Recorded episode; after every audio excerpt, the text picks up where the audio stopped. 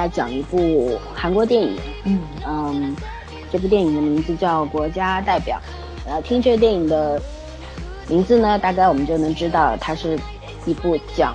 体育比赛的一个电影吧。然后，那我来简单说一下，因为可能有很多朋友没有看过嘛，这并不是一部新电影啊，也有好几年了拍了。对，啊、但是的，对我们是最近看的。嗯、之所以会看呢，是因为里边有我的三位男神，我是看了 这个这个演员的列表以后去看，一个陈冬日对吧，在里面担任教练，嗯，然后何振宇代表、嗯呃是是一个呃演一个男主角对男主角，他是从美籍韩国人，然后从小被妈妈抛弃之后，跟着妹妹一块儿被领养到了美国，然后美国的爸爸妈妈对他们非常好，嗯。但是呢，他一直因为一直想回来找妈妈，所以呢，有什么办法回来呢？就是呃，通过这个参加比赛，如果能够有知名度了，那也许就能找到妈妈了。这是他来参加这个整个这个国家队的一个原因，应该说是唯一的原因吧。对一开始的原因，初衷，但是后面会有会是会改变掉的。后来他为了什么呢？等会我们会聊到的。然后呢，还有赵振雄，嗯那这个呢算是客串吧，客串因为在最后部分出来，他担当了这个比赛的 解说员，对解说员，打了鸡血，对对对，鸡血大叔嘛。嗯那么这个故事呢，我简单讲一下啊，花两分钟。就是前面也讲过了，是何振宇回来寻亲，然后呢，他们这个呃项目呢是跳台滑雪，对吧？嗯对吧？这个是一个亚洲亚洲人不太擅长的体育项目。嗯然后嗯，因为危险系数非常高，然后需要呃天气条件也也需要的比较要求比较高。对一定在我们中国的话，对，在我们中国的话，能够举办这个项目地方还真有不多。我想想，嗯，东我东北查了可以吧？呀，啊，好像没有。咱们是咱们国家队常年在奥地利训练啊，因为场地比较少。对，嗯因为我们这儿呃这个嗯对各种天时地利人和人 都没有都没有 对对对，所以说我们是更加不擅长这个了。那么这个这个他们韩国为什么会组建这个跳跳滑雪的国家队呢？是因为他们要申办那个奥运呃冬奥会，冬奥会，然后呢，对，呃，以这个报名这个项目呢，他们申办冬奥会可能就把握大一点，结果也没申办成，对吧？官员就立刻让他们下马了，就说没申办成，你们这项目也不存在了。那么教练他是知道，呃，是失败了，这些队员都不用参加了。这个其实他从一开始就知道的，然后他后面，但是他后来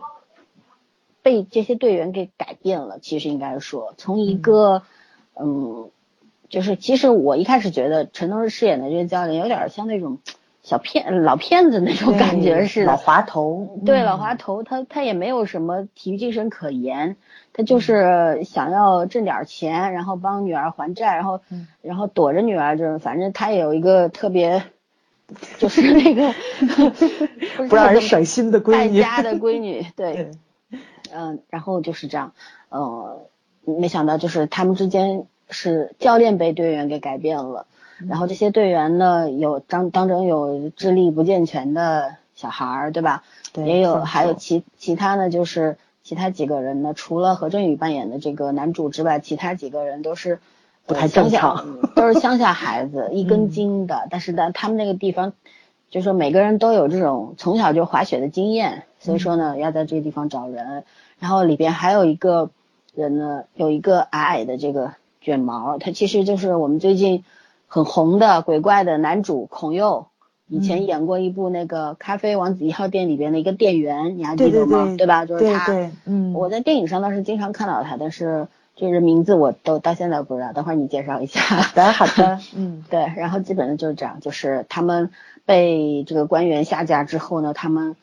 努力的争取，对，努力的争取，最后争取到说我们没有资经费了，你们自己自费去吧，然后他们去了，去了之后呢，奇迹并没有出现，也可以说奇迹出现了，因为没有出现是因为他们没有得得名次，对吧？对，呃，但是出现了呢，所谓的奇迹是他们赢得了掌声，然后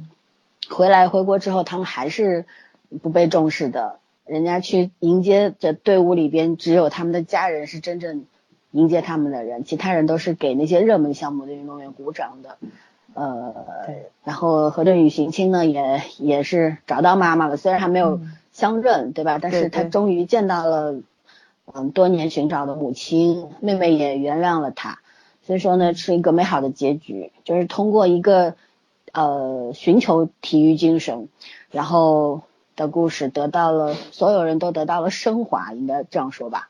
呃，其实就是一个非常正能量的一个电影。啊、我当时看的还很激动啦。对对对，到最后部分就是他们那个呃比赛在德国比赛的那那那个部分，我还看哭了呢。然后嗯就推荐早儿也看，早儿看、看完之后也很激动，对吧？对就是、嗯好吧，那反正所以我们就计划着要来讲嗯呃这部电影的。嗯然后之所以要讲这个电影呢，其实也是要跟现实挂钩的，因为我们虽然不做体育，但是我们国家也有很多搞体育的年轻人，对吧？嗯呃，这么多年努力的追求打拼，到底为了什么？嗯所以这就是我们今天要探讨的主题。那么话不多说，对我们现在来请早儿先来介绍一下嗯幕后团队、演职员，对然后先要讲一下今天圈圈不在啊，圈圈因为家中有事，嗯嗯，请假了。那么今天是我和早儿来讲。哎呀，我觉得我最近好努力，为什么我一直在呢？对呀请个假。对 呀对呀，所以咱们讲讲国家代表嘛，给你圆一个梦。其实今年奥运会你不一直想说一期吗？对，但是咱们的哎这个排班表太多了，把奥运会给挤没了。也也不是了。其实一开始是想讲的，后来想讲的，特别要求想讲的那个 那个同事 突然就蔫儿了，蔫儿了。就积血过去了，对对吧？对对，因为他可能金牌拿的不多，所以他就打鼓不起劲儿吧。他不管了，反正你来介绍吧。好的好的，我来介绍一下，嗯就是我们三个人吧，算上圈圈，咱们三个人就是那种不爱运动，但是很喜欢看体育比赛的人，对吧？嗯，对，所以这片子呢看的还都是很起劲儿的，也是看完之后去查才发现这个编导还有这部片子当年有这么牛，真是没想到。我先介绍一下吧，这部片子的编导演跟编剧都是同一个人，叫金荣华。我是真没听过，但是看了他的介绍之后，发现嗯，他的片子几乎都看过了。嗯这个导演挺厉害的，韩国中央大学电影科电影导演专攻，他就是专门读电影导演的。我们这儿北影的导演系没错，差不多。嗯，对对，所以是专业出身。嗯嗯，本身可能就是一个学霸，挺嗯厉害的。而且我看过他的那个演职的那个就是介绍嘛，这个人很多才多艺，还组建过乐队。嗯二零零三年的出道作品，呃，一部电影叫《哦兄弟》，就当年好像这部片子就动员了三百一十万的观众，嗯就是咱们觉得人不多呀，因为咱中国人口多，但是在韩国那个小地方，这是一个观影相当高的这，个观影次数了。总共也就五千万人口。对对对，他们嗯几乎过百万的这个观影次数就已经属于一个非常高的一个票房了。嗯然后呢，我看过的是二零零六年的这部电影，叫做《美女的烦恼》。嗯是那个金雅中跟那个谁演的，哎呀，叫什么来着？就是当年演那个何姐姐跟小池演的那部呃古装剧里面的另外一个男主角，齐皇后，对对对，另外一个男主角演的这部嗯，朱振模哎，对对对对，没错没错嗯没错，就是这部《美女的烦恼》特别好看，就是嗯它这部片子播出的时候就已经超过了《野蛮女友》那个票嗯房了，当年是四百八十八万的票房记录，这四百八十八万是在人民币的价格应该是。嗯对，所以如果换成韩元的话，应该也是一个超高的记录。目前的话，可能在那个韩国的这个爱情剧的这个这个叫什么来着？票房记录它排名第五，就这么多年了。嗯十年前的一部电影还排名第五，我觉得这是一个很好的成绩了。嗯，呃，最可怕的就是这部二零零九年拍摄的《国家代表》，当年是突破了七百万的观影人数，然后耗资了一百一十亿韩元，将近一个亿的人民币吧，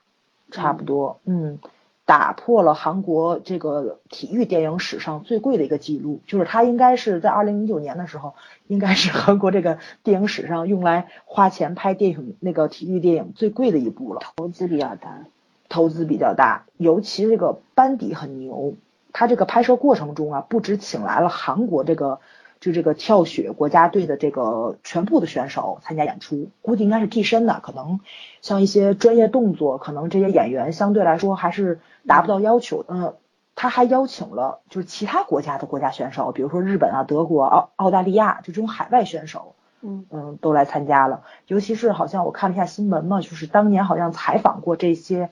就是其他的这种跳雪的这个怎么说，就这种强国的这个。海外选手，澳大利亚的那个运动员啊，就说他们为什么要来参加这部影片，就是因为就是呃跳雪这个项目在澳大利亚的话是挺挺热捧的一个，但是在亚洲的话可能还是一个空缺的状态。他希望通过他们来参加这部就是这部电影，能把这个体育项目推广到亚洲来，让更多的韩人对对，让更多的韩国人去去关注这个项目。嗯，呃，这也就应和上了咱们这部电影的那个剧情，一会儿咱们会去讲，就是他们在一个多么，就是说这个就是老三说的话，没有天时，没有地利，也没有人和的情况下，他们去参加这个比赛，确实是突破了重重困难，挺惨的。嗯，尤其是就跟像那个熔炉那部电影推推动了熔炉法出台一样，这部电影也推动了韩国的这个冬奥会的这个这叫什么申办。二零一八年马上啊，就是下一届冬奥会，就是在韩国的平昌举行。嗯，他应该拍摄好像也是在韩国的平昌去拍摄的这部电影。对对，嗯。然后说一下这部电影有多牛吧，他拿了多少奖？嗯，四十六届的韩国百想艺术大赏的最佳电影，还有最佳男主角。最佳男主角应该是那个谁演拿的？呃，何正宇，嗯，然后是三十届青龙电影的最佳摄影跟最佳导演，四十六届的大钟最佳影像技术跟最佳导演，就是韩国的最强的三个电影奖项，他全拿了。嗯，这个只是获奖的记录，提名的我都没有说，就是几乎可能说，当年就是他只要是提名，就是提名的话，几乎每个奖项都有这部影片。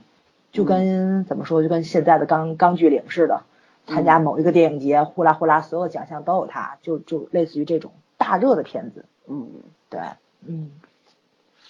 然后怎么说呢？我我把那个何正宇跟程东日留给老森来说，对吧？我介绍一下其他的人，那个金基石在里面演，嗯。呃，等于说，我看看，一二三四四个国家运动员，一共五个嘛，除了何振宇还有四个。对对，一个是金基石，一个叫李在英，他们两个人演的是一对兄弟，然后金基石演的是七九，是哥哥，然后李在英呢是一个呃智智力上稍微有一点点，对对对，有一点点问题，应该说，嗯，对，是个智障少年，风九。然后呢，他是以这个叫什么来着？叫这个替补人员去参加的，因为人数不够，因为一个队必须有五个人，然后他是凑数的那个。没错，没错，没错。包括最后他本来是不用上场的，最后没有办法，需要完成比赛。对，因为他哥摔摔断腿了嘛。嗯。对对。然后这个孩子身高还不够，然后就能看到所有运动员在比赛进行中一个很尴尬的场景，就那个体重变化应该怎么办？狂喝水，狂去厕所。对吧？这就是身高不够怎么办？硬拉，把这孩子身高硬拉了一厘米出来，好像是这个也是挺搞笑的。就是呃，我特别喜欢这个导演的地方，在这个导演特别有让你破涕为笑的一个能力。嗯，他也煽情，就特别煽。韩国电影我就喜欢煽，但是往往给你煽的特别到位的时候，他能逗你笑一下。嗯，就让你。没错，就那种怎么说呢，就是反感那个煽情的人不会有不适感。我觉得他照顾到了所有人的情绪，这个非常好，挺厉害的。嗯，然后呢，还有一个人叫崔在焕，演的是在北，就是那个在家里很没有江湖地位，经常被爸爸打的那个男孩子。嗯嗯，然后就是老孙刚刚说的，参加咖啡王子一号店里面的那个就是小服务生的那个人叫金东旭，在这部片子里面他演的是洪哲，然后这个洪哲是担当了这部戏里面大部分的喜剧这个戏份。嗯，嗑药少年，对，嗑药少年，对对对，包括嗑药啊，追女孩子啊，就是我觉得就是应该任何人都会喜欢这个角色，因为你从他身上能看到咱们所有人的缺点，还有那个就是怎么说呢，就是人的那种劣根性在他身上都有，很可爱的一个角色，但又让你不讨厌他，这也是这个怎么说呢？我觉得导演这个编剧把剧本处理很好的一个。一个手法吧，嗯，然后就是这个何正宇了，演的是 Bob，就是那个老森，一会儿可以讲一下。还有程东日演的是教练，对，就是这两个主要人物。你来吧，嗯，好，我补充一下，金基石的话，就是我们讲的第一个节目，第一个哦，吴海英，第一期节目吴海英里边那个饰演呃这个姐姐文正赫。的好朋友的那个，对，后后来是成了姐夫的那个。对，那个老是 傻傻的，那个搞怪的律师啊，他叫金吉士，他演过很多的韩剧，但是一直也就是男配的，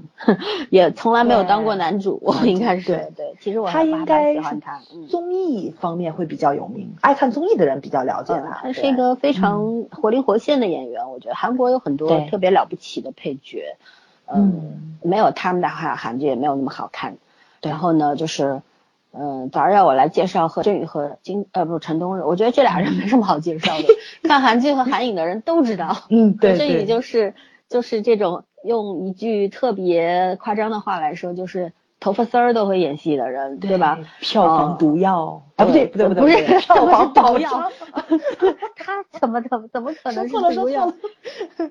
哎，确实会中毒。你看完他的片儿，就是只想看他的片儿了。嗯，对你就是说他每拍一部片子都会火，对，就是有他在的话，票房就有一个最起码的保障，对吧？而且就是好演员的话，他选剧本也是眼光很好的，所以说他也不会选烂剧本，也不会为了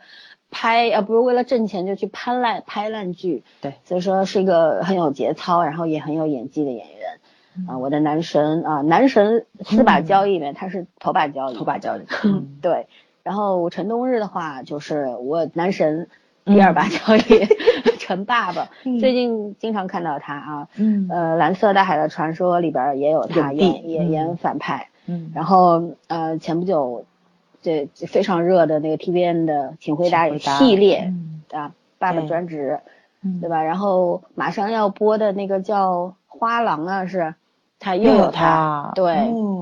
哇，劳模啊，这是，反正到处都有他，啊，反正我也很开心能够一直看到他，对，好事儿，嗯，也也不用多介绍，因为有陈冬日的话，他也跟何振宇就是一样，就是好演员，对，好演员选剧本不会错的，嗯，是相信他们没错的，你就是照着他们选的这部片儿，对吧？对我其实就是 我我对这种就是。特别正能量的东西啊，其实从内心上是比较排斥的。说实话啊，就是说我对这种，呃，虽然我我也很尊敬和崇敬这些体育运动员，嗯，但是呢，因为毕竟跟我这个生活现实生活中的距离非常非常远，我身边也没有干这个工作的人，所以说呢，嗯，尊敬归尊敬嘛，但是也也没有那么大的热衷。包括呃很多人奥运会期间都是非常热血的，其实我也只看看我喜欢的项目，我喜欢项目也就两三个，你知道，其他的我都不关心的。嗯，所以我是一个呃对体育没有什么多大多大热热衷的一个人，所以说嗯嗯，假使没有这些演员的话，可能我就错过这个好电影了。但是话反过来说呢，没有这些好演员的话，这个电影估计也没那么好看，没错，对吧？所有东西都是相辅相成的嘛，嗯。那么我们先接下来就打分吧，就是给一个，我相信你基本上就是八点五到九分了吧？对，八点五没错，好厉害呀你。嗯，对，八点五我都觉得你都打低了。嗯，对，嗯，是打的有点低，因为就是稍微我觉得有一点点山，但是比较好在它就是删的删到高潮，它能给你往回拉点儿，哎，这不错。对，尤其最后他也没有那个鸡汤到底，我觉得挺好的。嗯，这片子有回旋的余地，对我觉得不。错，其实应该是能拿到九分，但是嗯韩国好看的电影太多了。嗯我觉得就是他要能拿到九分的话，那你九分电影都能拿十分了，所以我往下压了一下八点五。嗯嗯，好的，我我也给八点五，嗯就是我有有几个理由。第一个呢，就是说，嗯，刚刚也讲到这个体育精神了嘛，运动员一辈子追求呃金牌，那金牌其实并不仅仅是一块牌子，它代表的是荣誉，对吧？对，也是它能够给你肯定。嗯，对对，给给运动员带来很多的这个呃荣誉啊、赞美啊这种，但是更多的是对自己这么多年这个付出，对吧？这又洒血又洒泪的这个付出的一种肯定和回报嘛。所以说，嗯，但是呢，就是说我我觉得除了韩国呢，我也在看过一些国外欧美的电影，呃，具体的等会儿再说，就是说看过一些这样的电影来介绍运动员的生平啊，啊，运动员的故事啊，都很好。但是呢，咱们国内啊，我这两天细想了一下，好像，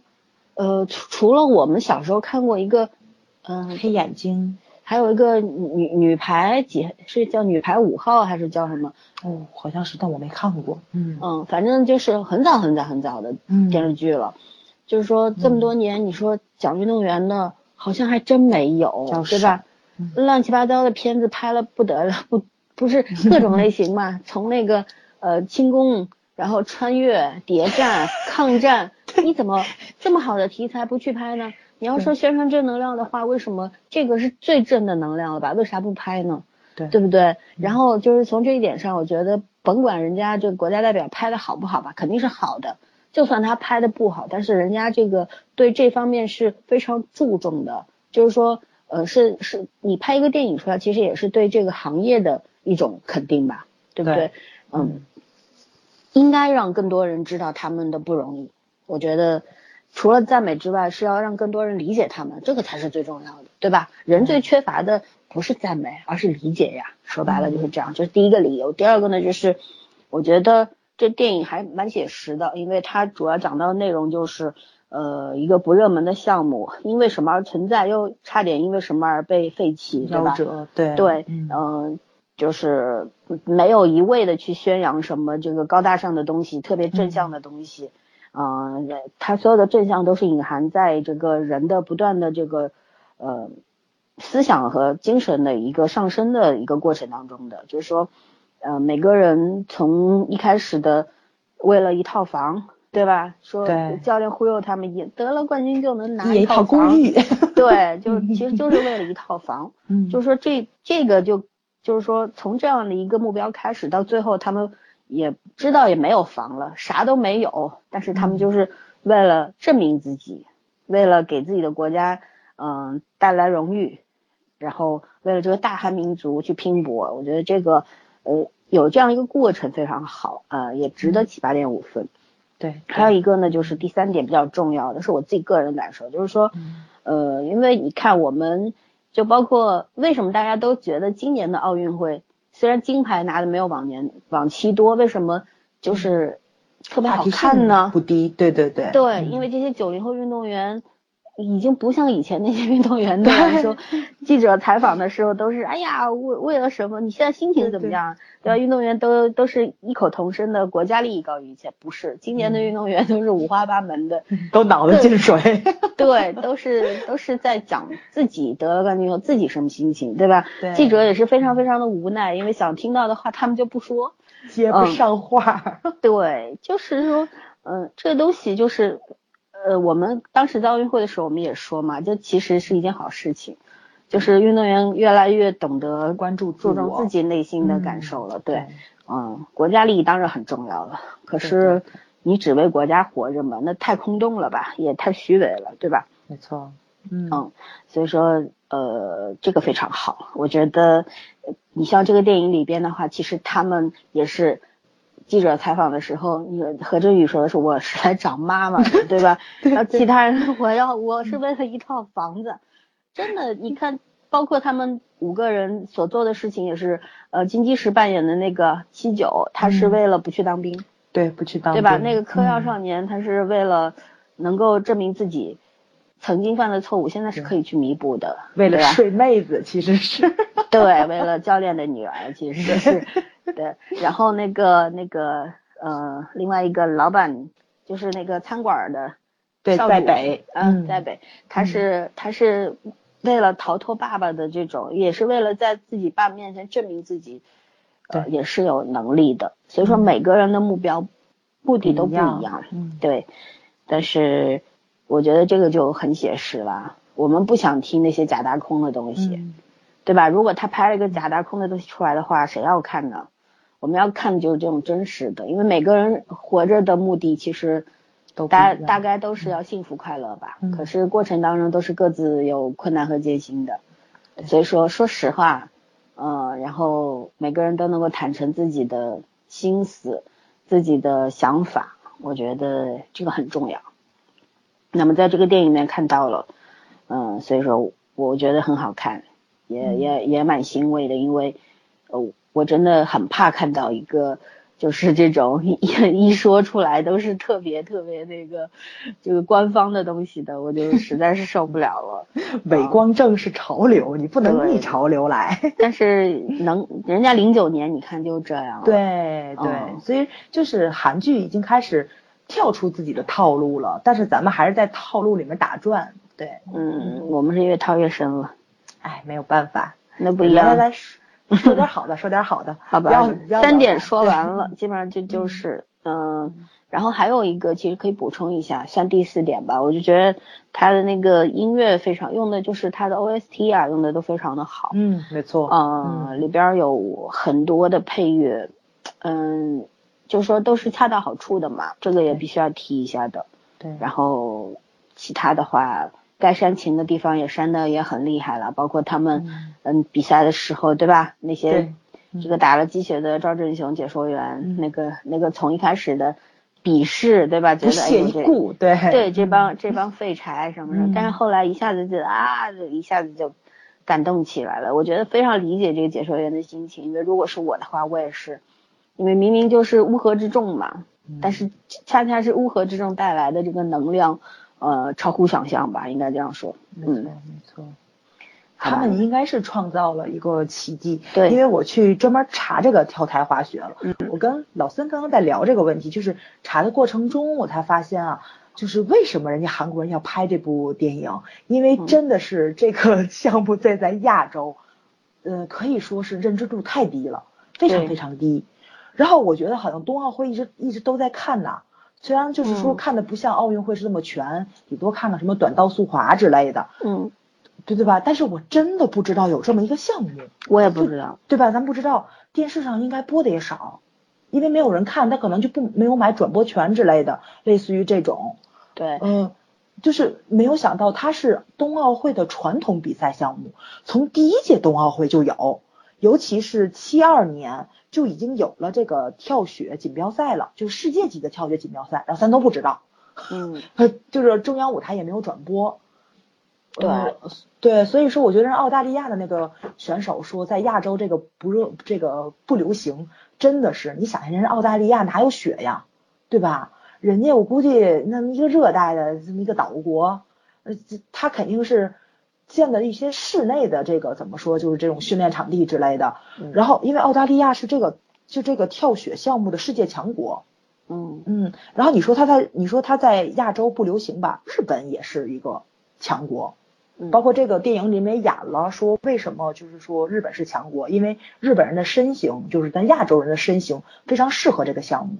因为你的体重对对对对对对，你的这个生理上就比他们欧洲人占优势，但是人家人家呢是因为它起源于挪威。可能刚刚开始啊，就是一帮这个混小子们跳着玩儿的，就跟那个蹦极一样，对吧？就是嗯类似于那种成人仪式啊，就是呃什么挑战极限之类的，然后慢慢的就火起来了，然后它就变成一个体育项目了，就是也有什么一些规章制度，也有一些考核标准，然后就所以咱们第一届冬奥会是一九二四嗯年，它就是比赛项目，就是但是欧洲已经成体系很多年了，但是咱们不知道而已，对。咱不参加其实一。个项目的成立啊，就是跟当地的这个文化啊，对然后对关系的。对，嗯跟一个这个国家民族的一个人的特性其实都有关系的。因为老外的话本身，嗯，比较有冒险精神嘛，对吧？没错嗯尤其是像我们中国人的话，其实冒险精神，中国人崇尚的是中庸嘛，你不会说很冒尖儿的，我们去搞嗯一个特别高危的一个运动啊什么的，肯定其实是咱汉民族，有的民民族少数民族还是比较是大的血性的，对对对对嗯对。然后这是一个，还有一个的话，你说是起源于挪威嘛？本来就是一个北欧国家，这个基本上 一年有大半年这个都在下雪呃都在下雪，非常冷。他们嗯也搞点运动项目，那本来就是一个多山的国家，然后嗯又下雪，那干嘛呢？就对吧？对搞搞一些比较适合当时当地的这个这个游戏生活的这些方式出来。所以说，在我们这儿不流行也是有道理的。包括你看这个电影的话，他到最后也不说了嘛，二零零九年拍的，他说到目前为止，在册的这个韩国的跳台滑雪的，对，嗯只有五位，就是啊，真的不容易。就是说实话，韩国的话，因为它在东北之北嘛，它的地理条件啊，呃，空气这个这个怎么说呢，气象条件等等，应该会会比我们还要好一点。嗯可是人家可能觉得这个项目太危险了吧？毕竟能够从事的体育项目多了去了，干嘛非干这个，对不对？嗯，这我也觉得挺吓人的，跳下来一个不留神，估计往嗯不真的很容易受伤啊。对对吧危险性很高。对，金鸡嗯石扮演那七九一跳跳下来，那腿就直接就拐到那边去了，嗯对，太吓人了。所以说，如果是我的话，我我估计让我选，呃，比方说打乒乓、游泳，然后 这个跳台，这个那我肯定选。实在不行还能踢足球嘛，对不对？对，踢就算踢足球很野蛮，但是我宁可踢足球，就是这样，嗯对吧？有选择的情况下，谁要干这个呀？除非你是热爱这个事儿。嗯像电影里边也是，他并不是因为有多热爱这个事儿，而是因为大家都各有这个乱七八糟的，各有各的想法。没对啊错没错。嗯，尤其他们并没有从事专业的跳雪运动，他们是滑雪运动员，都是。对只有那个谁，那个何正宇演的 Bob 是那个专业的跳跳雪运动员，他是在美国受训。他是以前嗯这个少年的冠军嘛。对对对，嗯唉，就是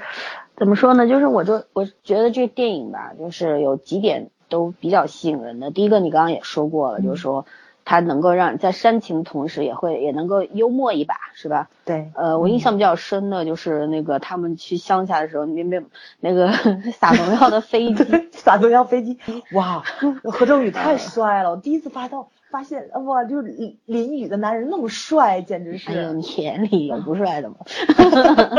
宝宝强多帅，是真的很帅，嗯，是是是，嗯。因为他本身就是一个，我觉得何振宇就是一个比较很性感的对，很 man 的男人，一个男人嗯就是、嗯是他做的很多，他虽然长得不好看，跟孔佑一样，他跟可能还不一样，就是说，哎，你可小心点儿，你那句长得不好看，给你引起众怒了。哎呀，没事儿，我们伺候不了脑残脑残粉，对吧？呃，就是实实话嘛，就是并并不是传统意义上的美男，，嗯对，但是他的外号不就是糙叔吗？吧？对但是长得糙老爷们儿，嗯人家就是帅啊，人对就型男啊，对吧？这个就没有办法了。你你不能，你我要这种人的话，你要用俊男来形容他们，就是对他们的侮辱。侮辱，人家是嗯型男，不一样的，对吧？对就等级不一样。嗯，好吧，扯远了，扯回来，就是说，一一一个是就是刚刚说过，就是煽情的同时能幽默，对吧？还有一个镜头就是他们那个呃面包车后面拖拖车，然后让嗯。金鸡石和另外一个叫什么在北两个人啊都在 后边，然后那那那车颠飞了，就对，然后那那那个三轮车没了，哎呦那段儿也把我给笑坏了。就是说，对，但他有非常幽默的地方，就让你记得住，又又让你觉得在煽情的时候也不至于那么的那么的嗯，压抑和痛苦，我觉得是这样。，嗯，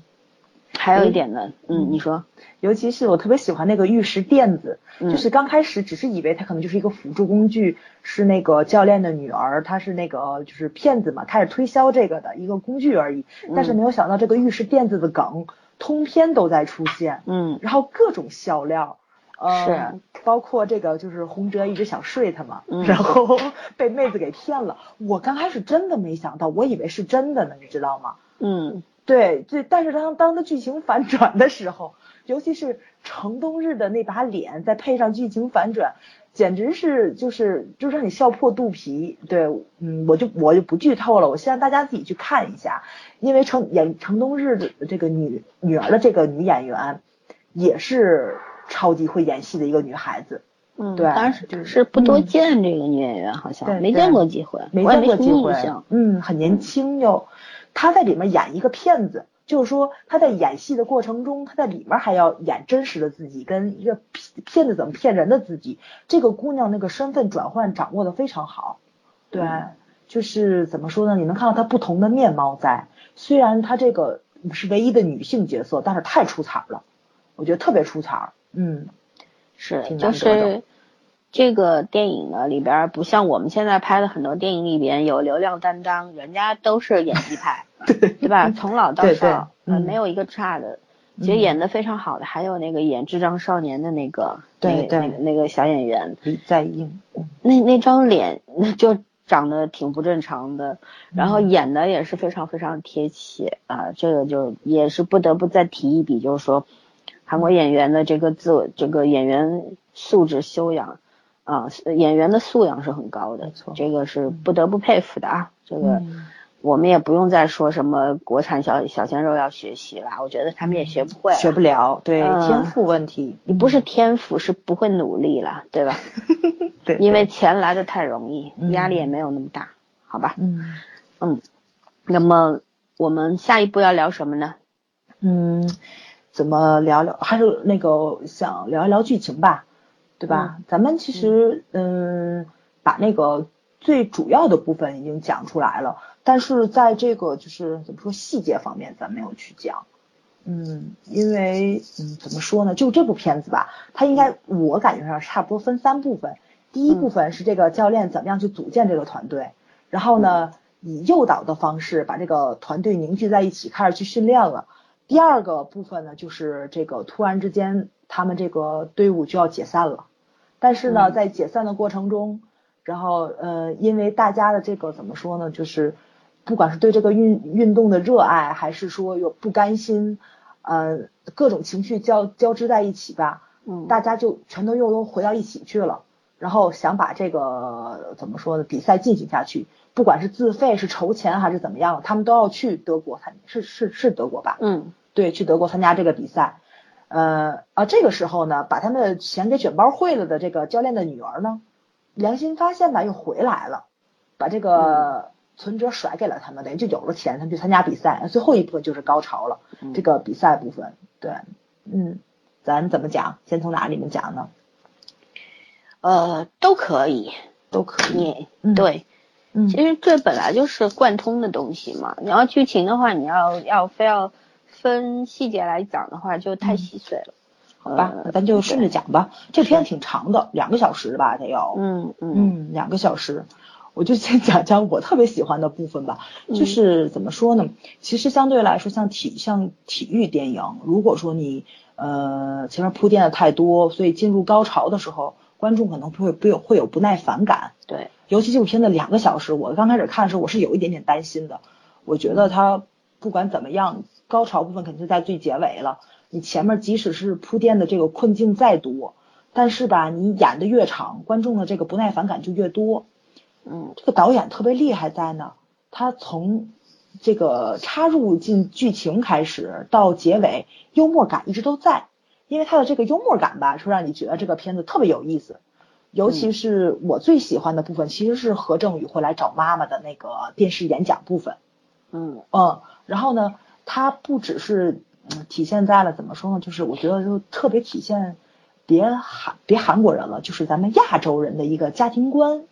特别重，就是相对来说啊，你看包括何呃何正宇的妹妹也还在美国，他的养母还生病了。呃，他的妹妹跟养父都守在养母的病床前，但是呢，他却回到韩国去找生母。嗯然后虽然他的养父提出来了理解他，但是他的妹妹是完全不理解他的一个状态，说的是一个抛弃我们的女人，跟一个把我们养大了、给我们爱的一个女人，你现在就去找一个抛弃我们的人，而没有守在这里尽孝。他觉得他妹妹是不理解哥哥的，嗯，但是何正宇可能跟他妹妹有一个非常大的出入，在他相对来说是有童年记忆被领养的，嗯可能相对来说他跟母亲的这个感情就会比较深一点。嗯，长大了吧，长大的话，你可能会去回想以前的一些部分，他可能就会体谅母亲是在不得已的情况下抛弃的他们。包括他会记得很清楚，母亲特别想努力的挣钱，买一套公寓，带着他跟他妹妹住，最后肯定是生活所迫，所以呃才抛弃了他们两个人。所以相对来说，对，除了你能够，因为他这个你刚刚说的这些原因能够嗯理解母亲之外，我觉得还有一个就是，呃，人吧都会有不甘心，对，总想弄弄清楚嗯一个，他这么这么多年，二十多岁，二十多年嗯过去，他心里面最想得到的答案就是为什么要抛弃我们？对，为什么不要我们？我觉得被遗弃的孩子都会有这个，都会在成年后想要回来问一问，找到自己的亲生父母，问一问为什么你们不要我们呢？是我们不对好呢，还是因为其他原因？其实说白了就是想要找一个能够谅解的呃借口，就是如果说你说出来的这个理由是在我的理解范围之内的，是在我的情感的接纳的范围之内的，那我大概就可以放下了。就大家可以可以各自安好了吧。就是说，我觉得还有一个原因是这个，嗯，嗯，你看我们讲的很沉重，但是他演的特别的喜感，对吧？对啊尤其何正宇上台时候介绍他在美国的那个就是这个领养家庭的时候，说他妹妹嫁给了一个外国人，然后他还说哦是吗是吗，然后扒照片一放出来，是黑人他妹妹嫁给了一个黑人，然后你会觉得那个就是咱亚洲人那个观念里面，就是对吧？就是咱能接受嫁给白人，但是很多的就是这个亚洲人的观念是没有办法接受嫁给黑人的。黄种人对对，这个黑人也是有种族歧视的。没错，没错，没错，没错，就是他这个点找的特别好。对，因为黑黑人的话代表贫穷嘛，这个就是这样，嗯对吧？对对，然后全场静默，但是你能看出来，这个时候何何正宇那个笑是很真诚的，他觉得他妹妹嫁的很好，很幸福。然后你就能看出来，他其实是一个香蕉人儿。他虽然外表看着是一个亚洲人，但是他的内心在美国接受美国文化的话，就有有一部分童话在里面，就是这种种族歧视他是没有的。包括就是，所以后面剧情展开的时候，他被美国人种族歧视的时候，他为什么是一个愤怒的状态？就是可能在他的心里，他在美国也找不到归属感，他觉得他自己是美国人，嗯，对吧？我认同美国的文化，但是美国人呢，通过我的外表来判断我，他们觉得我不是同，我不是这个他们因为你是韩国人，你是韩国人。韩国人又觉得你是美国人，又觉得对，没错没对，错，现在现在嗯。很多就是在国外长大的中国孩子也是有这种困惑的嘛。没，错没错，嗯，就是他虽然是讲了一个体育的故事，但是它其实里面有很多怎么说呢，就是呃正常社会里面的一些苦恼都在里面。咱先不管这个，就是说跨国家的这个种种族的归属感，其实你在学校里面也是，对吧？嗯学校里面就是小团体上的这个归属感，然后你家庭上的安全感，那很多东西其实都是相通的。所以导演他特别厉害，就在对这个编剧啊，这编剧也是金荣华，他特别厉害就在这里了。他刚开始的剧情其实就是有很多很抓人的地方，他用很幽默的、很幽默的一个方式，就已经把你带入剧情里面去了，你就跟着他走就可以了。然后慢慢的，然后就是通过这个故事，别管它煽情也好，它幽默也好，你就两个多小时一点都不费劲儿就看下来了。我觉得这个是很厉害的，就是开篇五分钟你就能通过非常非常非常非常跟剧情没有任何关，不能说跟剧情跟体育项目没有任何关系的一个剧情抓住观众。这个怎么夸呢？我觉得韩国电影、韩剧都做得非常好，不管咱们就是说骂了很多烂尾的韩剧，对吧？但人前四集确实拍的都很好啊，就是人家没有说拍第一集就拍烂了的片儿，带对观众入戏的那个手段是很强的，对对对对 对，能力很强。嗯呃对，就是这个电影两个小时观影的感受，就是你进入这个剧情之后，其实你的情绪说白了就是你的情绪是没有断层的，是一路顺下来的，对吧？你是被这个呃剧情给调动了你的情绪，受控制了。所以说呢，你要该你该笑，他让你笑的时候你就笑了，让你哭的时候你也哭了，对吧？就这个就是应该说这个电影的实力是在这个地方。就编导也好，嗯演员也好，都是大家都配合的很好，然后观众也会自然而然的跟上。呃，这个就是一个好作品。就观众和这些编导演员，其实，呃呃，有一句话怎么说来着？一个好电影的有有一个面就是观众嘛，对不对？嗯有有有观众，然后才会成为一个完整的好的电影嘛，对是这个意思。咱们也是一个环节，对，对，我们也是一个方面。嗯嗯，嗯这个就是你刚刚说到这个，就是呃电视采访这一一段嘛。其实我当时看的时候还有一个另外的想法，就是说，嗯嗯，就好比比方说是我们自己吧，我们可能你要看待一个能够称之为这个国家代表的运动员，就是国家队嘛，对吧？嗯你看国家队的运动员的眼光，肯定跟看一个体校的运动员的眼光是不一样的。不一样，这个是嗯呃人之常情，就是说大家看国家代表的话，肯定会高看一眼。就像你看到孙杨，对吧？嗯你要看到叫这个这个叫什么来着？嗯，叫宁泽涛是吧？对对啊，对对，看到这些小鲜肉，这个奥运冠军啊什么的，锦标赛冠军的时候，你肯定会不一样嘛。你绝对是用那种崇敬，然后又非常非常热爱和喜欢的那种目光去看待他们的。嗯。所以说，像这个影片当中这些，呃，现场的这些节目录制现场的这些呃观众也好，包括主持人也好，他们你看他呃主持人问出来的问题，其实都是也是要得到一个标准答案的，也是希望这运动员呃能够说出一些就是特别高大上的回答，对吧？嗯。特别能够煽动性很强的这种正能量的回答，但是，嗯，观众的话也是其实带着这种殷切的希望。但是当何振宇这个演员，呃，这个角色说出他自己那些我是回来找母亲或者怎么样的时候，其实一开始大家都是有一些惊讶，就是一开始不管是主持人也好，观众也好，都是有些惊讶，就一瞬间的感觉就是，咦，我们想要的不是这个啊，对吧？嗯但是呢，转瞬之间又觉得好像这个才比较真实，就是人的这个思想变化其实是很快的，就是就是瞬间的转进转出嘛，就是当当下大家就觉得哦，原来你是找妈妈，那找妈妈也是一个很很正能量的一个事情，对吧？我们可以理解。就是说我为什么要说这个呢？就是我当时的感受就是说，呃，作为观众群体来说，我们可能永远对别人的期望会过高。没错，嗯，会给别人嗯设定、设定一个预期的一个高标准，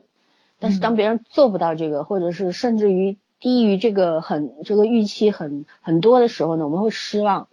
但是冷静下来想想，其实我们的这种失望啊、失落，其实跟别人一点关系都没有，这是自己造成的。对，嗯，所以说通过这个呢，自己也我我也会有一些自省，我会我会觉得说，嗯嗯，观众也好，呃，怎么样也好，你对待你你你高看或者低看的人都应该有一点公平和公，就是我觉得公平很重要，不管他们是得了冠军奥运奥运金牌的这些运动员，还是默默无闻的这些运动员，其实人家付出的东西都是一样的一。样的啊、天赋，呃，努力也许都一样，只不过说天赋和运气不一样，对对吧？对，嗯，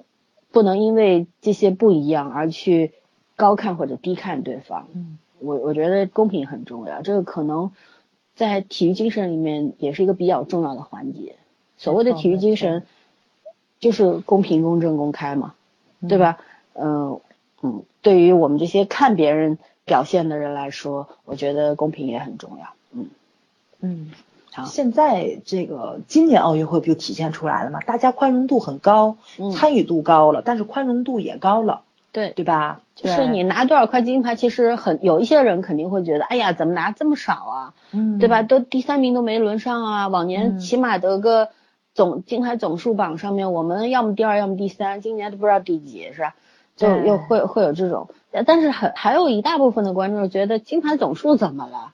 我们看到了我们我们内心想要看的东西，它终于出现了，没错，所以说这个更更让嗯人人心鼓舞嘛，对吧？没错，嗯，这是一个特别又，所以说我们说今年的奥运会对于观众来说也是个很好的进步，对吧？有些东西我们少收获嗯了，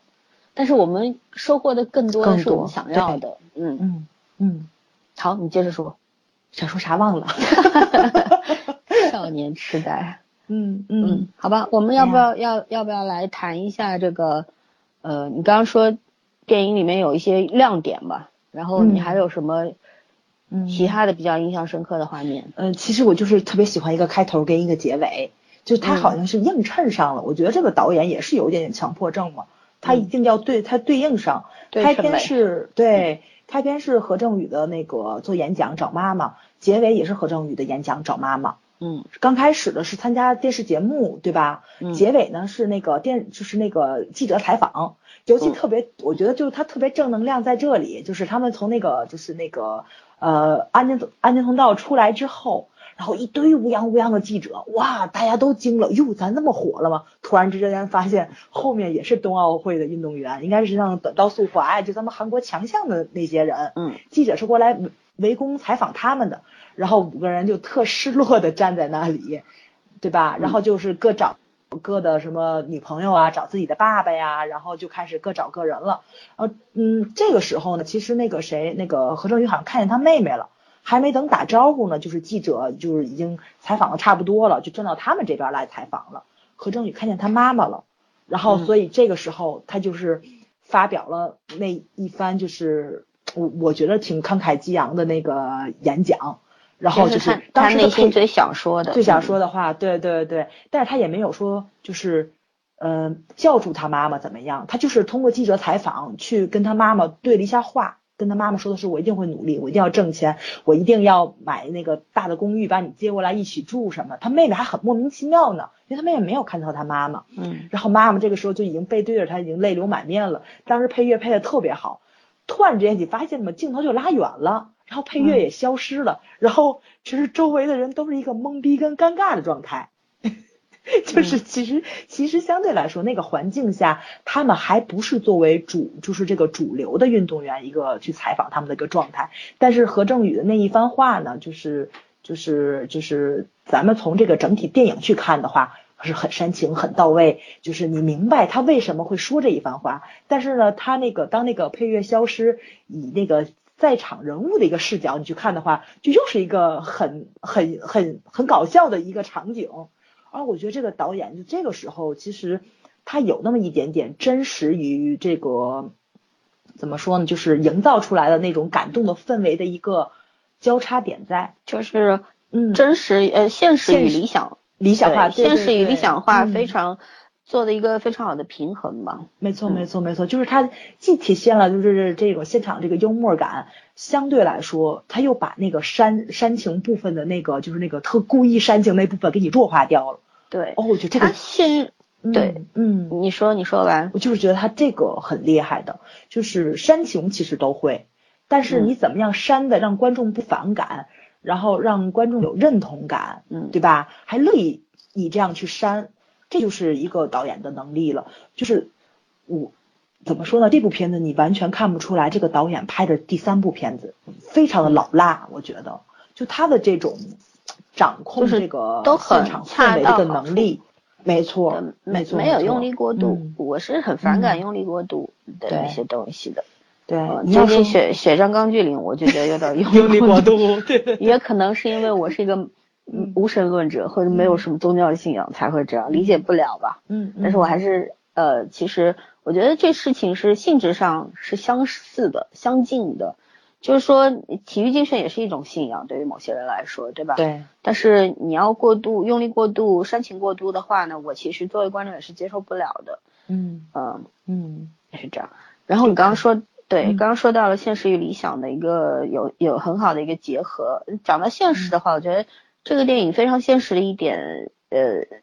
就是非常接地气的一点是什么呢？就是你看当时在电视直播的时候啊，嗯就是这个呃，大家都真的是，我不知道除了这些他们的家人。呃，相邻这些观众群之外，还有其他人在看嘛？因为毕竟也没有、嗯没有镜头也没有表现说还有其他的国民嗯或者在看啊。但是当时你看在现场的话，就几万人都在为他们鼓掌加油，对吧？那那个氛围真的非常的激动人心。没错哦没错，嗯嗯。嗯，包括家人的话也是激动的要命，了觉得嗯。特别是就是在北的爸爸，就人家说你看，就你生了个好儿子啊，他那个嗯。自豪啊，还有那种嗯。悔恨呢、对吧？对儿子太凶了，对。嗯，不理解儿子，他又悔恨。等等，就是说来自于家人朋友的这些关切，嗯。呃和注目都表达到位了，但是其实镜头没有扫到的这些其他国民的韩国人的这个关注，其实不高，包括那个何正宇他妈妈不是做一个就是类似于阿姨的一个工作嘛？在家里，嗯对，那家的女儿不就是嘛？要转台，你说就不好看，有什么好看的就要播，因为没有看过。他妈妈当时不就制止他说你你不要播，我想看。对其实就相对来说，这个运动在韩国，我觉得会转播，也是因为有他们的队伍参加，对吧？嗯其实如果没有的话，可能就类似于咱们国家，可能就连转播权啊，或者是怎么样的，都被挤到非常不好的时间段。就是像黄金时间段，肯定会留给那些大热门、金牌大热门、银牌大热门，对吧？就是国民嗯关注度比较高的一些运动，像这种运动，咱们可能是没有机会，甚至说可能连宣传都看不到的。是，就是说嗯我为什么说它接地气呢？一个是你刚刚说的这个，还有一个呢，就是说无论现场当时有多么的热火朝天，嗯多么的激动人心，但是这事儿过了就过了，就很多我们我们当下觉得特别特别感人至深的一些一些事儿啊嗯什么的，嗯其实也就不要三天，我觉得呃三十个小时你大概就淡忘了，因为毕竟那个事儿跟自己也没什么关系。嗯一个是这些热门，就像我们国家的这些乒乓球啊，对吧？嗯然后排女排啊，然后游泳啊、跳水啊、跳台啊这些项目都是热门项目嘛。对大家大家如果大家去机场接人的话，肯定这些运动员接他们最受注目嘛，对吧？对对嗯有，但是有一些就是比较不那么热门的项目的话，可能大家连名字运动员名字都叫不出来。没错。那我为什么嗯说这个、这个片子它到后面这一部分机场接机部分很现实、很接地气呢？就是就是反映了这样一个状况。嗯。不管当时电视画面里有那个电视这个跳台的滑雪的这个现场有多么的呃多么的震撼人心，但是其实在就是韩国观众本土观众的眼中的话，它还是一个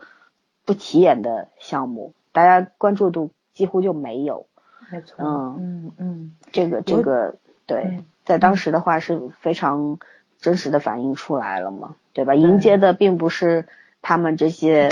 记录最低的这个第十三名，嗯，对吧？而是迎迎接那些得了冠军亚军的人，没错没错。就这个我觉得特别特别的逗，对。嗯，然后他们好像也没有，他们对嗯一开始的时候也也好像觉得哇我们成名了，但是突然觉得哦发现原来不是节不是。除了有一些尴尬之外，其实也没什么。就是说，我觉得这些人特别有意思的一点，就是在于这五个人吧嗯，都是魂不吝，就觉得无所谓啊。你你追捧我，我当然好了；你不追捧我的话，我也活得很自在。没错没错。啊，就性格嗯特别好的一些人，对不会那种小肚鸡肠，觉得啊，原来你不是来接我的，我一下没面子了，就会想多了啊。对对，我我我嗯很喜欢这五个人设，都是很真实的人思，对对对对对，嗯嗯嗯那个说一下吧，就是因为就是怎么说呢，就是大家可能会觉着啊，他们现场就是呃跳台失败之后，为什么全场给他们鼓掌？觉得这是什么韩国人强行煽情？其实不是，因为像就是他们应该是韩国第一次参加这种大赛，嗯然后呢。当时的背景应该是去念他们的这些选手的一个怎么说这个就是背景介绍了，因为咱们看那个赵赵振雄他们去念那个什么，就是念那个韩国他们这个转播的时候，念那个台词的时候，也是每个人的履历表拿出来是呃怎么样怎么样怎么样的，但是、呃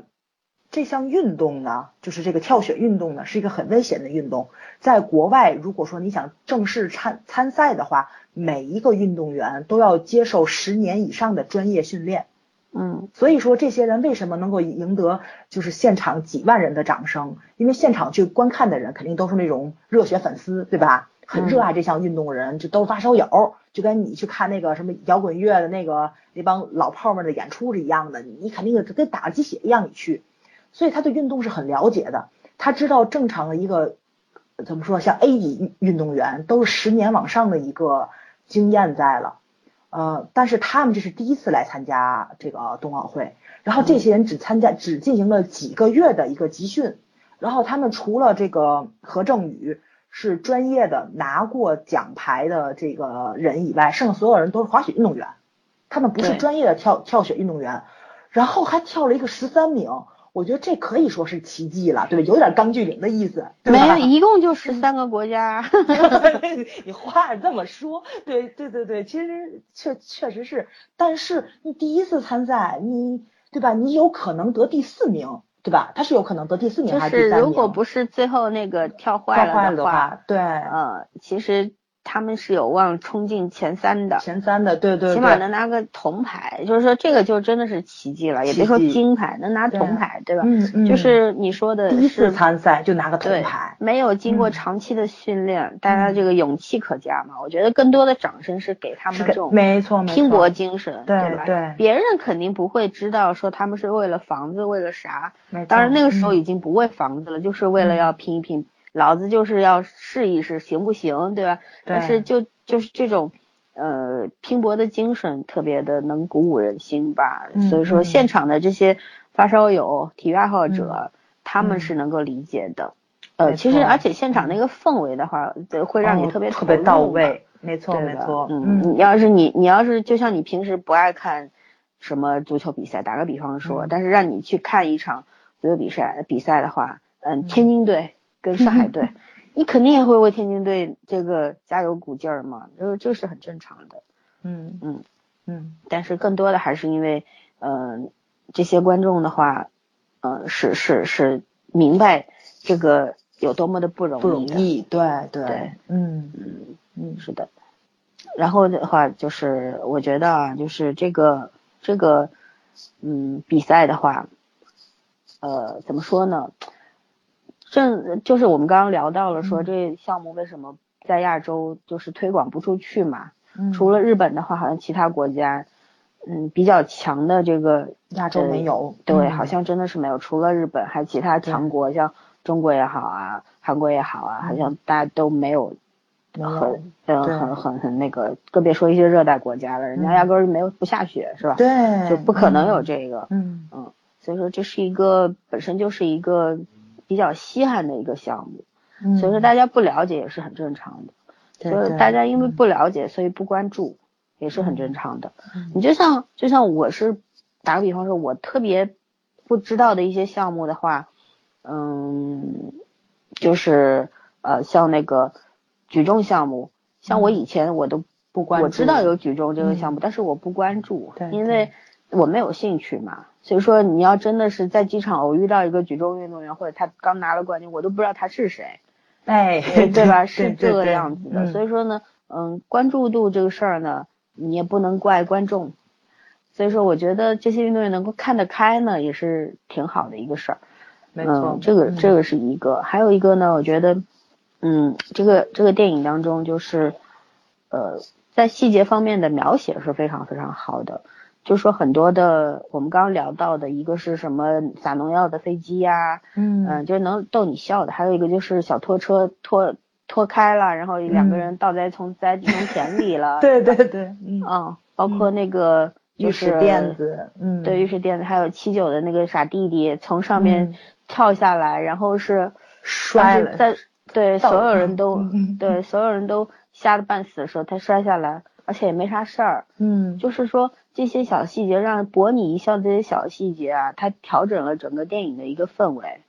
一个气氛的，就是嗯，在你感动之余呢，你也会有会心一笑。你会心一笑的时候呢，你有你又会觉得，呃，从中能够体验到一些别的不一样的东西，对对，嗯，就是会让人发人深省吧。啊为什么？就我们会去想，为什么这个项目会被被临时组队？为什么就是说临时组队以后又被强行下架，是吧？然后就是说你会去思考这个里边的为什么那个原因，嗯，然后呢，有在一声长叹的时候呢，就是你不免会有一声叹息嘛，会觉得，哎，这好像在哪儿都会发生的，不仅仅是在这个体育界啊，在哪哪个行业或者是哪一个社会环境里边，都会发生这些事儿。就是你特别想要去做的事儿，就是不让你干，对吧？就各种各样的原因让你寸步难行，然后你你你特别不想干的事儿吧，就是你不得不去干。人活着好像就有这么多的无奈。对对吧但是嗯你说的这个，就今就是前两集的《举重妖精》里不也有吗？嗯他那个削减那个举重队的资金给那个艺术体操队，对啊，对吧？嗯，然后你嗯这两集的话，《举重妖精》又在说，就是嗯那个两个两个就是女主和另外一个师兄，两个人都不是增加了重量嘛，嗯增加重重量都拿了嗯冠军了，然后立马就得到重视了。就说这个世界是。呃，人类也好啊，人类组建的这个世界也好，都是非常非常现实的。嗯为什么我们说热门项目有那么多人，那么的高的关注度，有各种的这个品牌赞助啊，对吧？嗯有广告啊，就像我们的这个游泳队一样，这个广告接不完，对吧？我们的乒乓队、羽毛球队都是广告不得了，大家都很有钱。对但是呢，这个应该是在韩国的话，那些好的项目，那些得了冠军，肯定也很有钱呐，嗯对吧？我我们以前看过一个综艺，那里边那个《爸爸去哪儿》，那里边的爸爸不就是一个原先那足个球的对足足球队长，嗯，他就是觉得自己还能开一个这个弄一个足球场嘛，然后还开培训学校什么，家里条件很好，所以这就是很现实的问题，对吧？你没有得金牌呢，你就没有好的有好的待遇，对对，你没有好的待遇呢，你那个不要说你个人的待遇了吧，你你整个这个训练的这个待遇也不会上去的，对对。就得不到重视，嗯。所以你就是反正为什么我会那个嗯就是中国足球队是一个特殊例子，不能把它不能把它举进来，其他的项目都是这个遵循这个道理走的。嗯，你一个连奥运会的门槛儿都没迈进过的，也不要算体育项目了吧？咱们踢过世界杯，你要这么想，跟巴西队踢过呢。哎，拉倒吧，不不谈他们，不谈他们嗯对，就是很现实的问题就是这样。呃，所以说我说我说为什么会一声叹息？那你叹息之后呢，又会觉得很无奈。那在无奈之后呢，你看过这电影之后呢，又又会觉得挺励志的，就是有这样一些人在不被重视的情况下，他们还在努力的奋进，就是不不想不想输，对吧？嗯然后想要拼命的往前跑。呃，这个我觉得就是所谓的体育精神吧。体育精神并不是单单指那些拿过金牌和银牌的人，对吧？体育精神涵盖的范围其实是很广的。嗯嗯，刚刚除了说到这个奖牌之外，我们还说到了公平、公正、公开，对吧？嗯还有一个，我觉得就是所有啊、呃搞体育的人，梦想都是能够登上讲台，但是更多的人可能是希望自己所有付出的东西能够得到认可和理解啊、得奖牌当然是第一目标了，但是对还是那句话，就是更多的是希望得到认可和理解。没错。嗯，没有在奖牌讲台上面，对吧？接受观众的掌声，但是起码就是这些人在平时没有人会说他们呃别的一些难听的话，我觉得这个还是挺好的，因为我们有时候我在网上会看到什么多少年前的一个什么项目，就是一个冷门项目的冠军，现在日子过不下去了，因为也没有，呃，就是退役之后，你不能靠一块金牌活着吧，对，对吧？因为为什么没有收入，我们就要去想这个问题，就是他们没有上过多少，没有读过多少书，嗯，对吧？呃，就是谋生的手段比较对窄，基本没有什么嗯谋生手段，对对对吧？你举重的运动员退役之后，你总不能到天涯天桥底下去表演胸口碎大石啊，对，对不对？你也不能到工工地上去扛包吧，扛沙包吧，嗯对吧？你总归想要做一个体面的工作，但是你一没有学历，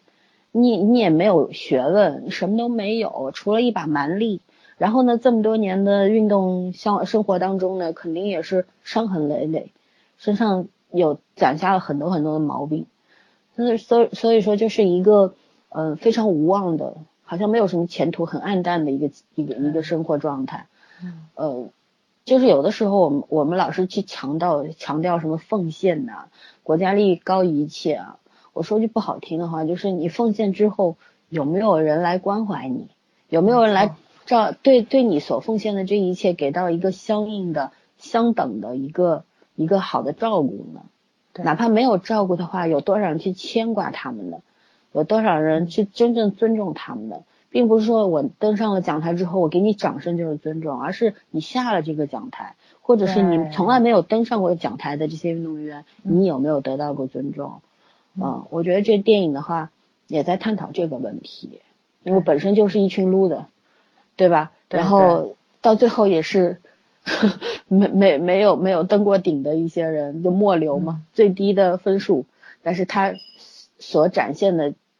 那个这个影片的真正的价值是让让我们观众可以去反省，哪怕这个反省只停留一秒钟，我觉得也是有价值的。嗯嗯老孙说这个公平公正，其实这部片子里面也去演了，比如说他们刚开始就是拿冬奥会这个比赛，呃，这个入门票之前有一场锦标赛的比赛，嗯他们好像去参加了嘛，然后当时就是因为呃韩国队员没有忍住跟美国队员撕起来了，打起来了，嗯被组委会给这个禁赛了。嗯对吧？然后因为他们的禁赛，所以是没有成绩的，可能要淘汰几个队伍。应该是进入冬奥会的话，不是十三个国家都能参加，应该是有数量要求的。只但取好像是前六还是前九啊，忘了。嗯对，然后呢，就是美国队是正好是因为他当时那个韩国的平昌和美国的哪里，嗯，呃，就是大家都是这个申办城，，盐湖城嗯，都是嗯申办申办那个是申办国家，呃对申办地，对，嗯申办城市，对对嗯，。然后嗯？呢，就是人家美国这个中选了，然后直接就进了，就就进了，东道主嘛，对吧？对，所以说韩国队就竞赛是没办法，不受影响的，对，打了架也没办法。没没错没错嗯，韩国队没有成绩就要被淘汰。嗯、其实他们最后我觉得就能够参加冬奥会，有一部分是运气成分。嗯，就是嗯还有一个就是，我觉得这个就是这个呃体育规则上面定的非常好，对对对吧？这个嗯。这个规则很有意思，就是如果发生这个天气状天气况没有办法原状况对。继续比赛的话，就大家都进，嗯，哎，这是一个特别别特特别好的人性化的地方。但是对它这个天气原因出现了两次，嗯。就是成也成在天气原因上，最后败也败在天气原因上。嗯，因为他第二场正式比赛的时候，他就是就是嗯。说裁判说了算嗯，裁判让你跳，你就是什么都看不见，你也得跳。跳，也是因为这个天气原因，所以说失误那个七九嗯是看不见道了嘛，嗯。什么都看不见，这么快的速度下去肯定会闯落地，对，因为我去查了，他说的是就是呃跳雪运动啊，呃是运动员身体素质的原因，他们最高时速能达到一百公里，嗯。我觉得这个太可怕了，简直是，对啊，这个对你开车？车开一百时速一百公里也已经很吓人，别说是人了。对，尤其所以你着陆的时候，你这个视力受限，然后你的一些就是你你做保护动作稍微慢了这么几秒钟，别几秒钟，你慢了零点几秒，可能这个冲击力就很大，所以最后七九那个腿受伤了，他的腿还弯成了那种形状，肯定就是因为这个视力原因造成的，。对啊就是你看不见，嗯你看不见，你的大脑反应就会慢，大脑反应慢，你的身体反应就会慢，没错，对吧？就是嗯差一秒钟跳下去，你那个角度不对，呃，力度不对的话，你肯定会会会摔得不成样子嘛，这个是必然的。所以说当时他不是。呃，和所有人都在，包括那个解说员，外国的解说员也说，哎都都说对对，裁判判断有问题，这事儿不对啊，对为什么是裁判还让他跳呢什么的？嗯，蛮讽刺的，就是嗯我不知道为什么裁判非让他跳不可，嗯。是不是同一帮裁判也不知道啊，但是就是就是觉得这这个这个对比很有意思，就是说，嗯，所谓的公平公正，它也不是绝对性的吧？没错，对啊，这中间还有很多这个规则也是人定的嘛，就是对。所谓的规则也没有绝对正确的东西，也没有绝对正向的东西。对，呃，就举个不是很恰当例子，就是我们总说法医法律是呃正义的，嗯，嗯，本身正义这个东西也没有绝对的，没有对所有嗯所有的事儿都是这个样子。但是这电影它还很全面，它它能聊到的角度非常角度非常多。对对，嗯，别看只是一部电影，你从这个电影拍摄这个专业角度来说，它对称性非常好，嗯任何一个元素它都出现了两次以上，对吧？不只是这个天气原因，嗯咱看的任何一个它只要出现过的内容，它这部片子里面它都能在后面再出现一次，就就是没有任何的嗯，对，有个呼应，没有任何的费镜头。我觉得这个是从导演的专业上来说，导演是非常厉害的。但是从情从情感跟这个话题性上来说，导演也是尽可能的填充了很多细节进去，所以这部电影非常丰满。对，你也嗯说了，编剧导演是同一个人，同一个人，对，嗯同一个人的话，自己写的自己拍，可能就没有特别需要沟通的地方，因为他这一气呵成了嘛。没错没错，呃，嗯加上又有好的演员的话，嗯就是这个剧本能够得到成功是，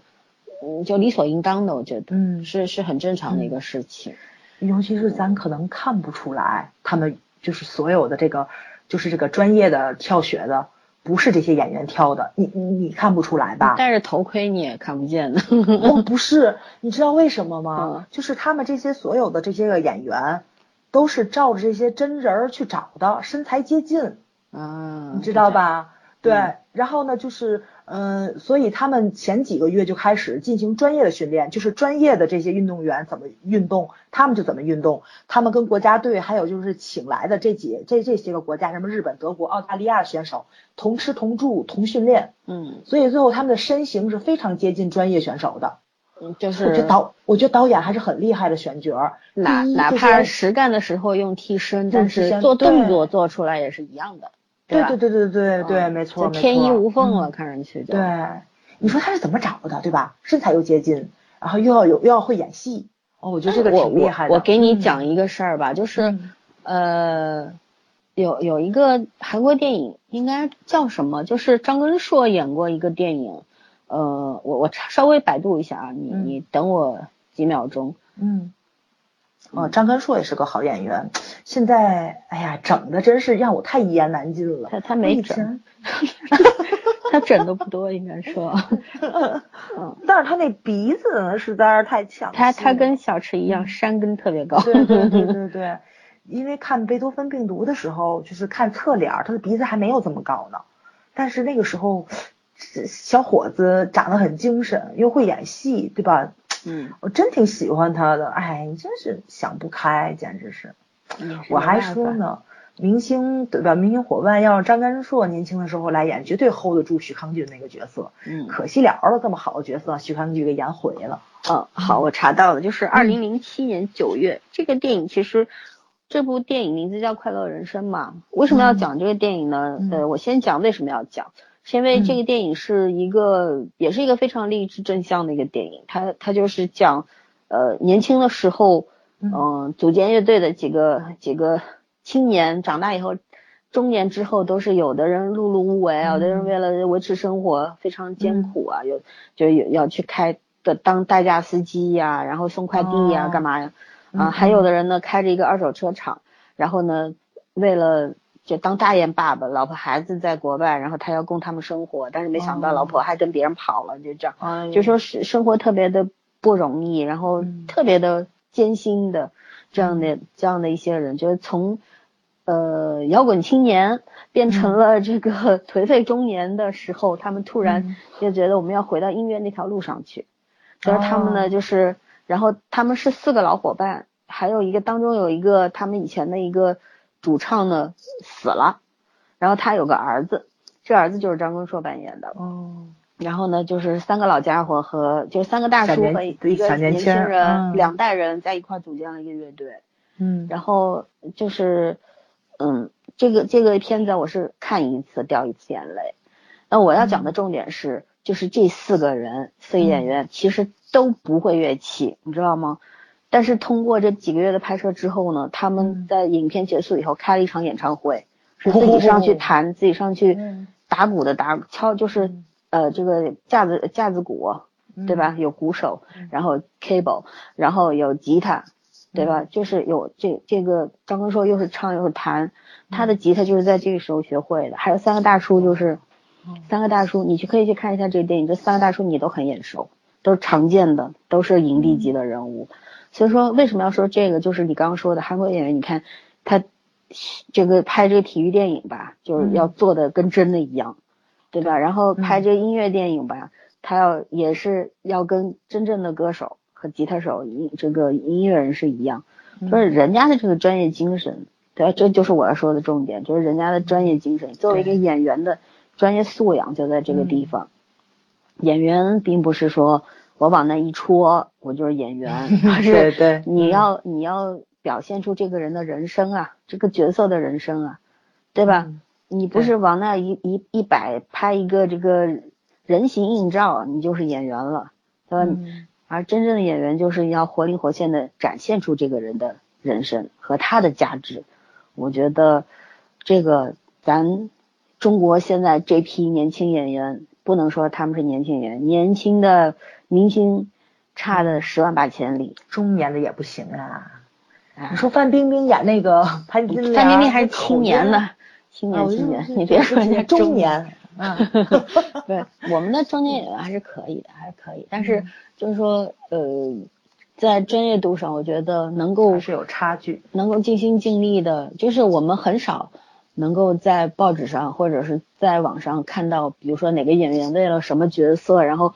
跑过跑到什么地方去，就是以前那个吴京的时候，吴京拍嗯《战狼》拍特种兵的时候，他跑到部队里面一当了待就特种兵，嗯对，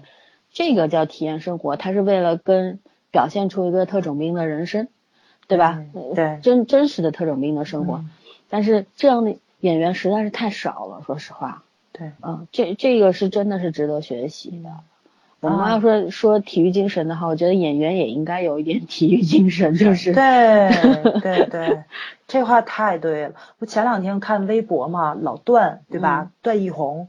就一直在下煤矿，频繁的下煤矿，这这就能看出来，老段马上就要拍一部片子，里面是那个煤矿工人的故事，对吧？对，就你能就是好的演员，他对自己是有自我要求的。没错，没错，没错，就是你能通过你喜欢的演员，你能看出来什么？你看他没事儿平常频繁的跑秀场，什么米兰时装周。你如果你如果喜欢的这个人他不是刘雯的话，那就是有就是有个很大的问题，因为他不是模特儿啊。嗯，一个演员总往那儿跑，那他就是个流量担当，我只能那么说，对吧？呃，也也嗯这个这个没办法，人家嗯工作需要，钱工作需要，对对能挣钱，对没办法，这个就是，嗯呃也也不是他们一有时候就是人在江湖身不由己嘛。但是我觉得对对对自我有要求，也是一个嗯好演员的标准嘛，对吧？嗯。嗯，也也是想成为什么样的人就做什么样的事。其实我们我们老说这些像像老婆婆一样这样啰嗦，嗯其实说实话也是一种作为观众殷切的希望和渴求，就是就是特别希望能够在我们的这个呃电影、电视甚至这个舞台上面能够看到那么好那么多好演员，层出不穷的好演员，那时候作为观众才是最幸福的。没错，对，就像我们看这个呃呃这个奥运会啊，看什么锦标赛啊、世锦赛啊什么什么，我们我们想要看到的不仅仅是你为国争光拿了多少块金牌，其实最最能打动人心的不是就是不是名次，是你努力了。对，嗯国旗升起的那一刻，你当然会热泪盈眶了。可是你比赛的过程，我觉得才是真正撼动人心的，对吧？对就像我们有时候我们在比赛这转播直播上面看到别国的运动员，你比如说呃这一届奥运会有一个法国运动员，我记得就是跳马的，跳过去之后也是小腿直接弯了个九十度嘛，直接就腿折了。嗯，当时我相信所有的，你看微博上好多好多人都在说，哎呀，好心疼，触目惊心啊，都不敢看画面。其实人心都是一嗯没没有一个人，没有多少，不是说没有一个人，其实也有恶毒的人，大多数人是善良的。就是当这个，嗯、不管这个时候，其实就是就像音乐无国界一样，我觉得体育精神也是没有国界的，就是嗯嗯，不管是哪个国家的，真正能够打动你的，嗯，其实并不是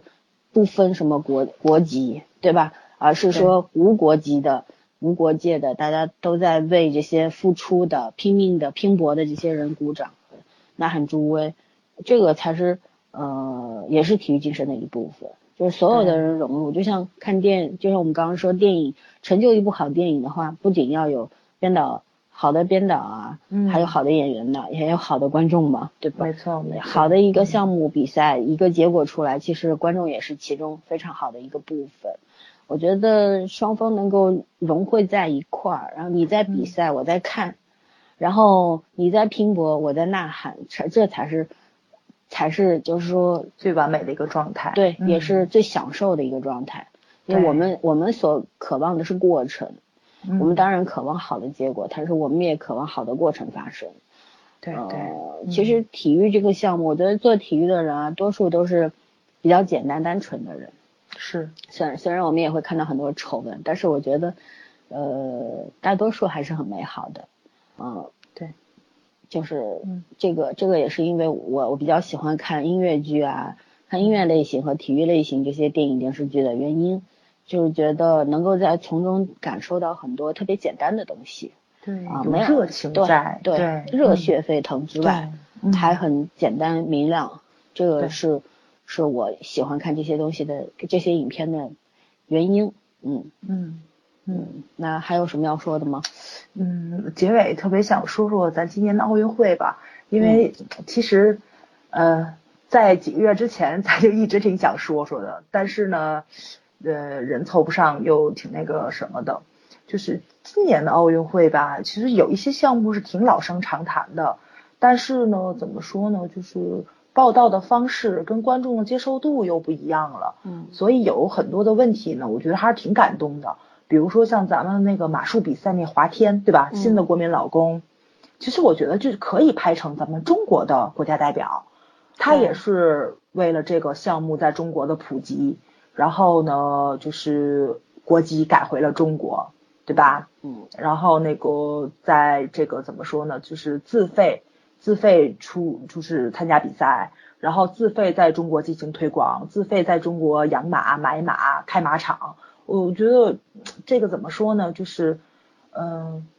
很有国国国家代表的这种就这就这个范儿在了已经。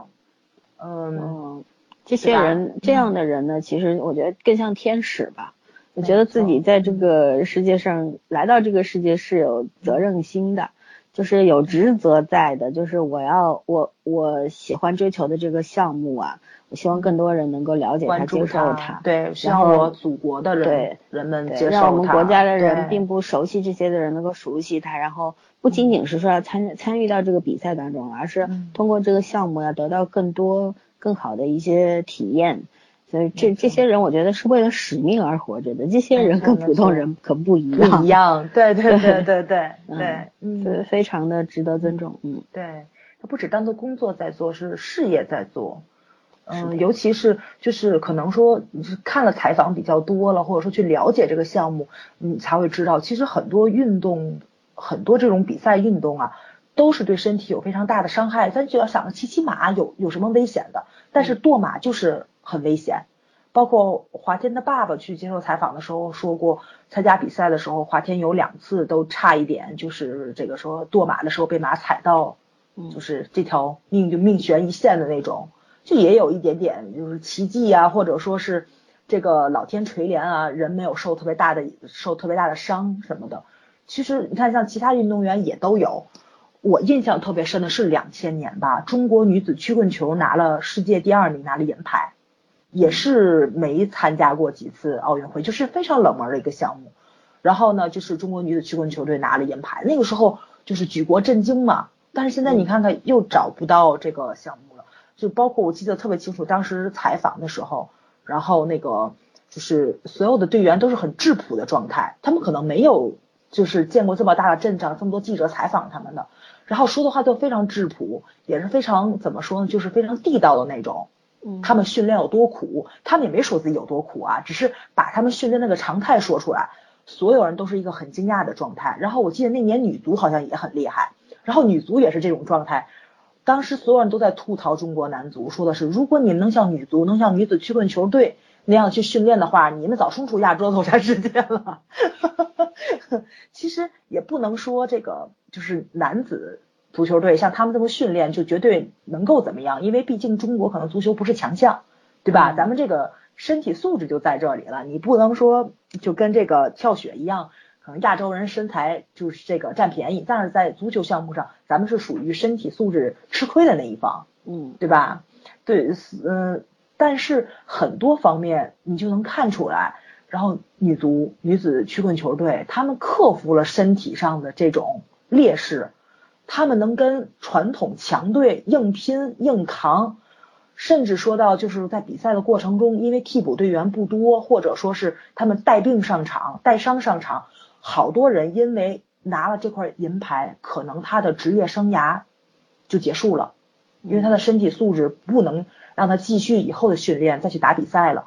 可能就因为这些原因，中国女子曲棍球队就又没落下去了。好不容易培养出来这批人，为了把这个项目推到大众面前，他们这一批人做了最大的牺牲品。但是这个项目到现在受到国家重视了吗？受到老百姓的这个认知了、认可了吗？嗯，其实相对来说还是悲哀之不如男，处就在这里。对，其实就还是这样。不如足球。你看足球，它再怎么样，就是一个国民项目，对吧？就是嗯最让人觉得悲哀，一个是观众其实都是善忘的嘛。你像不好的事儿的话，你过个别说一年了吧，过一个月能够还惦记的人本来就很少。那国家的话，不说啊，咱也不说国家坏话啊，就是说，就是说这个是没有办法的，就是你你那些明显能够拿这个这个奖牌的项目呢，肯定会得到很大的重视嘛。然后你就刚刚说采访的时候，他们也不知道说什么，为什么不知道说什么呀？因为领导们也没想过他们会得冠军，所以没让他们备过课呀，没让他们先预先说一下啊，我们得了奖牌，我们这个要说啥，其实他们自己都不知道，包括教练估计自己都懵了，就哎，我们怎么就得得奖牌了，对吧？我们自己也不清楚。嗯，这这也就是我刚刚说的，为什么会一声叹息的原因吧？你不得不叹息啊，对吧？对，有时候吧，突然让你拿一个奖牌啊，其实就是一种奇迹。但是我们能不能让这个奇迹延续下去？没错。就像鬼怪里边那句台词一样，就第四集的时候，对吧？这那个鬼怪天对堂的，对对那个少年，嗯，六八年的少年说了一句就是，嗯，有很多人借过我的三明治，对嗯，但是发生过在他们身上发生过奇迹之后，他们更希望做就可祈求我再给他们奇迹，都在原地等着奇迹，嗯，而不是自己去创造奇迹。我觉得运动员都想创造奇迹吧，但是，嗯、就是各种就我们刚刚说的天时地利人和，人和其实非常重要。没错，没错。啊、没错高层的关注、观众的宽容啊、鼓励、加油，这其实都是人和，对吧？所以说，嗯，要要拿到一块金牌没有那么容易，需要的东西，土壤很重要，然后呃自身的内因很重要，然后外因也很重要。对，嗯，这也不能说生了，说生了我就违规了，他 就就这么就这么一个意思，就是咱也不说，嗯，国足怎么怎么差，以前是挺差的，就是差的原因有很大一个原因就是这个管理特别的不像话，但是这这几年也开始在抓这个事儿了，嗯那还是起不来，那我们也只能说是，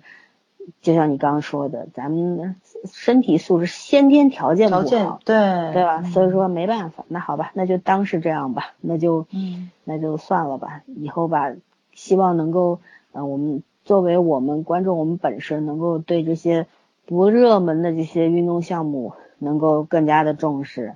对这些不热门的运动员能够有更多的尊重，对吧？这这事儿都是相辅相成的。对啊，其实还是那句话，人虽然需要奖牌，但是更需要的是认可和理解，对对嗯，还有尊重，这个很重要。对，嗯，好吧，那我要说的就说完了。嗯，好你的，还有什么要补充吗？没有了，聊得非常嗨，差不多了。嗯好，那就这一期就到这里吧。嗯，好的嗯，，推荐还是大家能够去看这个电影。嗯对真的会会给你很多的感悟。对我们今天说的其实挺零散的，因为其实点特别多。但是呢，嗯，我们也算是突然临时起意要讲这个的，所以说可能准备上面也不是特别的充分，我们也只能聊一些我们自己的看想法看法，然后想法也是比较碎。那么希望大家能够听明白，然后呢都能够去看这个电影，因为好的东西呢我们都想分享给大家。嗯，对这样。嗯，好的，咱也可以去看看《国家代表二》，不知道不知道怎么样。嗯，好的，好的，就先这样，拜拜。拜拜。